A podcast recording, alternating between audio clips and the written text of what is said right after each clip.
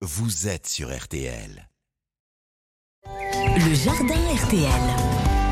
Pour changer les idées, hein, Pierre le cultivateur vous donne envie, il partage son savoir, ses idées. Pierre, bonjour. Bonjour Stéphane, bonjour à tous. Tiens, si on parlait des fèves ce matin, quand et comment les semer au potager? Alors oui, on va pouvoir enfin remettre les mains un peu dans la terre pour ressemer quelques légumes. Donc là, je suis super content.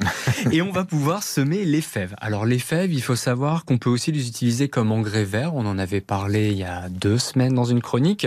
L'engrais vert pour permettre d'éviter de laisser la terre sans aucun semis pour pouvoir enrichir notre sol. Puisque la fève est une fixatrice d'azote, donc elle capte l'azote atmosphérique pour la recracher avec ses racines dans le sol pour nourrir la terre. Et l'azote permet d'avoir une meilleure floraison, une meilleure fructification et un meilleur développement de vos plants.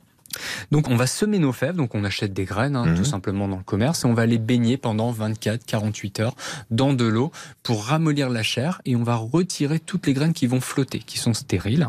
On récupère ces graines et ensuite on peut réaliser deux types de semis. Un semis ligne ou un semis en poquet. Donc en ligne, on espace les graines de 5 à 10 cm.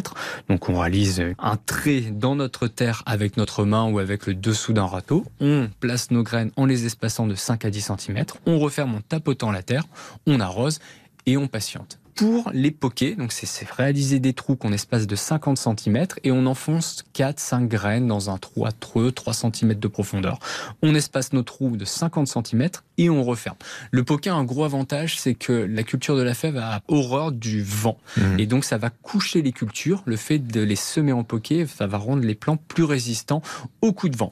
Si on veut semer les fèves, c'est vraiment le moment, surtout si on habite dans une région où on a un hiver assez doux. Si on a un hiver qui est un peu trop euh, risqué, donc avec beaucoup de gelée, puisque les fèves résistent quand même au gelée, une fois qu'elles poussent, ça peut résister jusqu'à moins 5 degrés.